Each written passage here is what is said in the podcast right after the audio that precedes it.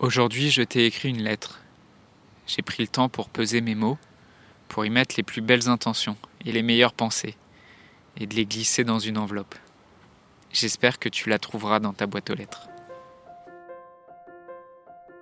Dans un monde où la question de la mort est souvent taboue, où vivre un deuil signifie encore être jugé, provoquer de la gêne, de l'incompréhension, quand ce n'est pas de la pitié, la grande question est celle-ci. Comment des orphelins comme nous, qui avons vécu très tôt la mort d'un parent, qui ne voulons pas porter ce poids sur nos épaules toute notre vie, ni qu'il impacte nos relations actuelles, comment nous pouvons y donner un sens nouveau, construire des relations plus profondes, et surtout, comment nous reprenons le pouvoir sur nos vies? Mon nom est Johan, et bienvenue chez les orphelins résilients. Très chère orpheline, très cher orphelin, je crois que si je me suis lancé dans cette aventure assez surprenante de produire un épisode de podcast par jour, d'aborder le sujet de la mort et du deuil, c'est pour avoir le plaisir de me retrouver dans cette situation inédite.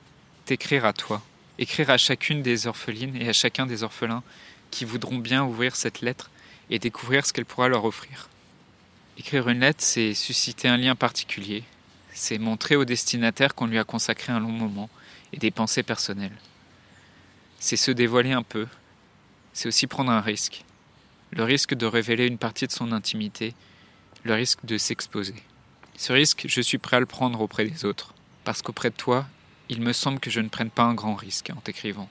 Parce qu'à travers tes commentaires, à travers nos échanges, à travers tes témoignages, je crois percevoir de toi un être sensible, intelligent, mais aussi riche, bienveillant, créatif, profond et d'une grande valeur.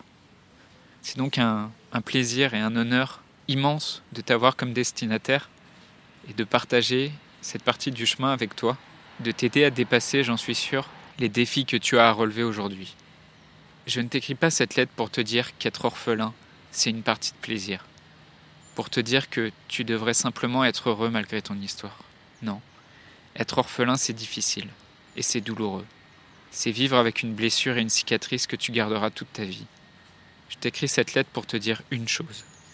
Tu peux vivre une vie douloureuse, tu peux souffrir, tu peux faire l'expérience profonde de ce que c'est d'être un être humain, de ressentir toutes ces émotions mélangées et chaotiques. Et pourtant, tu peux construire une vie pour toi dont tu peux être très fier. Et c'est pour ça que je continue de faire ce podcast. Parce que je veux te partager cette conscience que tu peux être en train de souffrir et tu peux vivre avec. Tu peux souffrir et en faire quelque chose. Et la qualité de ta vie n'est pas déterminée par ce que tu as vécu, de si tu as une famille vivante et unie, si tu es riche ou pauvre, malade ou en bonne santé. Non, la qualité de ta vie est déterminée par ce que tu fais de ton expérience en tant qu'être humain. De ce que tu fais de ces moments douloureux, de ces moments gênants.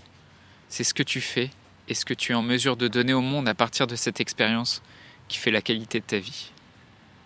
J'espère que mon aventure m'offrira d'autres cadeaux, c'est-à-dire de nouvelles occasions de te rencontrer, d'échanger sur nos expériences de vie, et peut-être nous croiserons-nous. En tout cas, je suis confiant sur ton avenir, car tu rentres dans la vie avec les plus belles armes. Tu es riche d'un savoir que peu d'êtres humains ont la chance d'avoir rencontré si tôt dans leur vie, la conscience que la vie est fragile et fondamentalement précieuse. La conscience que chaque personne qui t'entoure a une vie aussi précieuse qu'éphémère et que le lien qui vous relie a une valeur inestimable.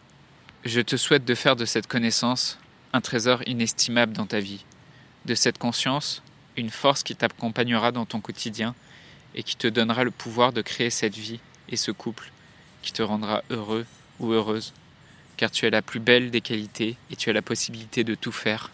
Donc, choisis bien ce que tu deviendras avec toute mon affection. Johan. Je voudrais te remercier d'avoir écouté cet épisode et j'espère sincèrement que ce que je t'ai partagé aujourd'hui t'a aidé. Si ça t'a aidé, alors assure-toi de le partager avec quelqu'un d'autre qui en a besoin.